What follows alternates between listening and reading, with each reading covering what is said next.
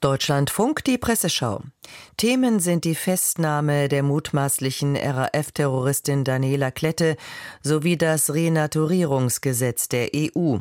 Zahlreiche Zeitungen kommentieren aber vor allem die Äußerungen von Frankreichs Präsident Macron, der eine Entsendung westlicher Soldaten in die Ukraine nicht grundsätzlich ausschließt. Was reitet ihn da nur, fragt die Volksstimme aus Magdeburg. Gut möglich, dass Macron vom eigenen Versagen ablenken will, davon, dass aus Frankreich mangelnde militärische Unterstützung für die Ukraine kommt. Doch so provoziert Macron eine brandgefährliche Eskalation. Ganz klar, NATO-Truppen haben in der Ukraine nichts, aber auch gar nichts zu suchen. Käme es dazu, wäre der Ausbruch eines dritten Weltkriegs wahrscheinlich, warnt die Volksstimme. Das Handelsblatt vergleicht Macrons Vorgehen mit dem von Bundeskanzler Scholz. Der Gegensatz zur Position des Bundeskanzlers, der noch wenige Stunden zuvor erstmals zu begründen versucht hatte, warum er den Marschflugkörper Taurus nicht an die Ukraine liefert, könnte kaum größer sein. Die Maxime seines Handelns nichts tun, was auch nur den Anschein einer direkten Konfrontation eines NATO-Staats mit Russland wecken könnte, keine der beiden Positionen überzeugt, findet das Handelsblatt. Die Taz beobachtet, seit der Münchner Sicherheitskonferenz ist die sicherheitspolitische Tonlage eine veränderte.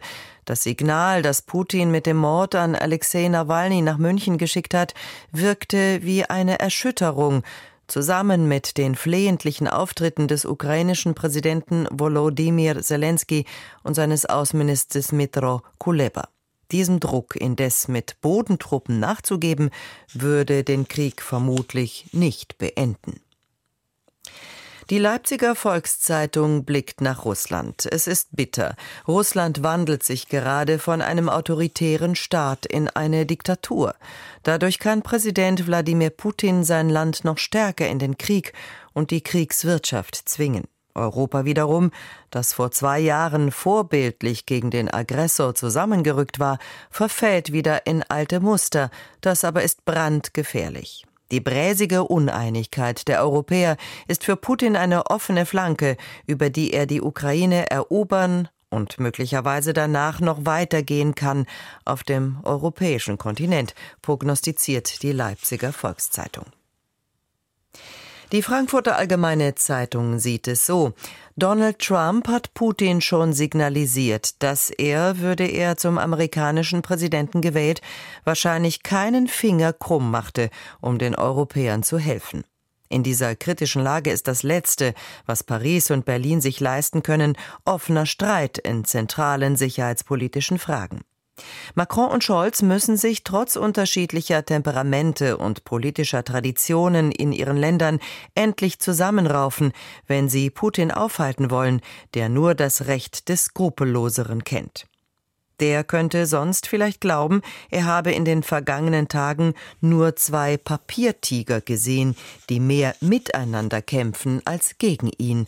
Soweit die FAZ.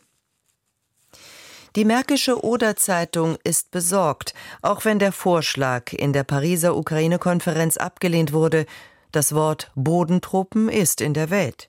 Es birgt jede Menge Eskalationspotenzial. Angesichts des festgefahrenen Krieges in der Ukraine muss Europa sich zwischen drei Optionen entscheiden. Will es den Konflikt endlos weiterführen, unter Einsatz von Zehntausenden ukrainischen Menschenleben und von Milliarden Euro für Kriegsgerät, das auf dem Schlachtfeld gleich wieder vernichtet wird? Will es ihn durch Bodentruppen oder Taurusangriffe auf russisches Territorium eskalieren und möglicherweise im Falle einer Wiederwahl Donald Trumps ab kommendem Jahr mitten in einem Krieg ohne Washington dastehen? Oder ihn einfrieren und die Zeit danach für die eigene Aufrüstung nutzen? Die Antwort darauf fällt nicht leicht, aber es ist höchste Zeit, sie zu geben, mahnt die Märkische Oder Zeitung aus Frankfurt Oder.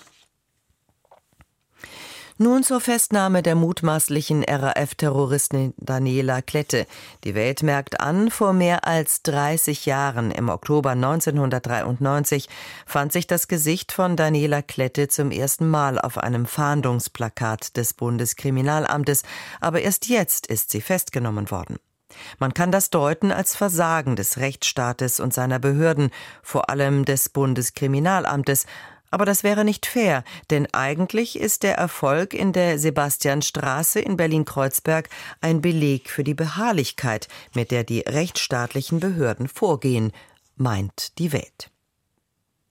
Die Badische Zeitung erklärt, Daniela Klette werden zunächst einmal weniger Taten mit politischem Hintergrund vorgeworfen, sondern Raubzüge und versuchter Mord. Gemeinsam mit anderen Ex-Terroristen soll sich Klette so ihr Leben unter falscher Identität finanziert haben. Ist es ein Zufall, dass sich Klette dafür Berlin-Kreuzberg ausgesucht hatte? Eher nicht. Die linksextreme Szene dort pflegt in Teilen weiterhin eine schräge RAF-Romantik. Das Untertauchen in diesem Milieu war vermutlich recht leicht. Umso wichtiger, dass die Ermittler nicht nachgelassen haben in ihrem Fahndungsbemühen. Mord verjährt nicht und Verbrechen müssen aufgeklärt und geahndet werden. Das ist der Rechtsstaat übrigens auch den Opfern des RAF-Terrors schuldig, betont die Badische Zeitung aus Freiburg. Die hessische Niedersächsische Allgemeine vermerkt, von den zehn Morden der dritten RAF-Generation zwischen 1985 und 1993 ist lediglich bei einem der Täter bekannt.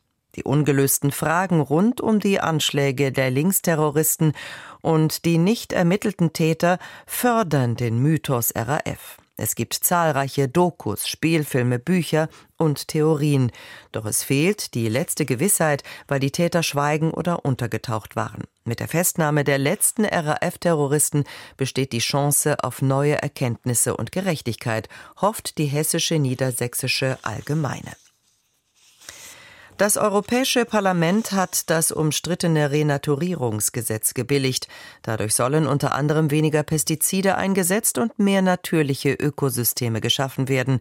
Die Frankfurter Rundschau erläutert, Agrarverbände und Konservative befürchten Wettbewerbsnachteile, höhere Kosten und Ertragsverluste für die Landwirtschaft. Auf den ersten Blick scheint es in der Tat kein guter Zeitpunkt für Natur- und Klimaschutz im Agrarbereich zu sein. Der Ukraine-Krieg verteuerte Lebensmittel und Landwirte und Landwirtinnen protestieren ohnehin schon europaweit gegen Auflagen und gegen die Streichung von Subventionen. Allerdings der Zeitpunkt, in dem es neben der Klimakrise keine anderen Probleme gibt, wird nicht kommen. Im Gegenteil, sie wird vorhandene Risse in der Gesellschaft weiter vergrößern. Dass das Renaturierungsgesetz auf einem guten Weg ist, ist zumindest ein kleiner Lichtblick, findet die Frankfurter Rundschau. Das Gesetz wurde im Vorfeld der Abstimmung aufgeweicht. Darauf blickt die Süddeutsche Zeitung. Verständlicherweise wehren sich die europäischen Bauern dagegen, dass sie in Europa mit Herstellern aus Ländern konkurrieren, in denen geringere Umweltauflagen gelten. Aber ohne Umwelt- und Klimaschutz hat die Landwirtschaft keine Zukunft. Und dafür braucht es Regeln und Gesetze. Darauf wird Europa nach der Wahl im Mai wieder zurückkommen müssen, glaubt die Süddeutsche Zeitung. Der nordbayerische Kurier aus Bayreuth stellt heraus, nur mit gemeinsamer Kraftanstrengung kann die zunehmende Zerstörung der Ökosysteme aufgehalten werden. Was folgen muss, ist eine Reform des gesamten Systems der Landwirtschaftsförderung in der EU. Für die Bauern muss es sich deutlich mehr lohnen, ökologisch zu arbeiten. Das fordert allerdings auch ein Umdenken bei den meisten Verbrauchern. Das war zum Abschluss der Presseschau ein Auszug aus dem nordbayerischen Kurier. Die Redaktion hatten Milena Reimann und Clara Hoheisel. Sprecherin war Katja Franke.